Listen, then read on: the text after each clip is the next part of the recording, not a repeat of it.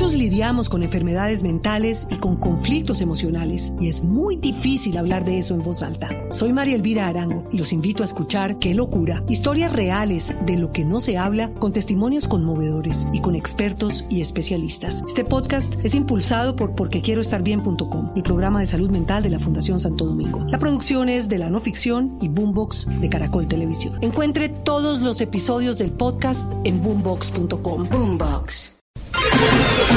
Métase entre el Quintero en Voz Populi.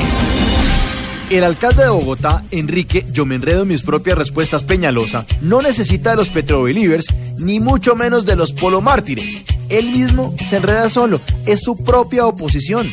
En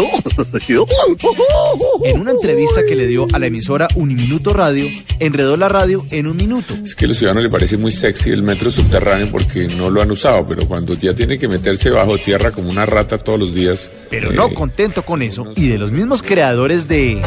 La gente habla, la gente dice, la gente miente. Así como lo hizo doña Beatriz Fernández, creadora y dueña de Crepes and Waffles, Mentiras, men- quien hizo un rap para contarle a todo el mundo que su negocio no estaba a la venta, mentiras. Peñalosa y sus colaboradores inventaron el hashtag numeral a Peñalosa le parece sexy y salieron con una canción para reafirmar el concepto de somos malos para hablar, buenos para hacer.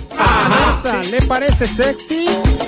Obviamente en redes y al aire en los medios de comunicación, incluyendo este servidor, le caímos en plancha, porque mientras unos se dedican a cantar, allá, cerca de la Plaza de Toros, estallan los 14 cañonazos y no precisamente bailables. ¿Le parece sexy? Ajá. Ya no más rap, ni ritmos urbanos, ni reggaetón. No soporto el rap, no soporto el rap, no soporto, no soporto, no soporto el rap. ¿Qué deben estar pensando de estas canciones Snoop Dogg, Eminem o Elkin Rueda, nuestro director musical de Voz Populi? No, pero es que eso tiene la misma base. Mentiras. El reggaetón es la misma base.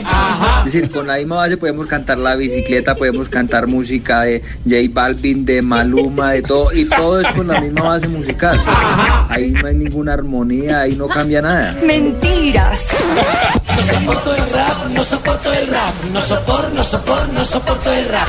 Doña Beatriz, alcalde y demás exponentes de la protesta urbana, por favor, hagan uso del silencio, de esa frase que le atribuyen a Woody Allen. Las cosas no se dicen, se hacen, porque al hacerlas se dicen solas. Mejor dicho, y se lo pongo en términos más sencillos, como decía mi abuelita, Ay, mijito, su merced se defiende mejor callado, ¿cierto? No, pero es que eso tiene la misma base.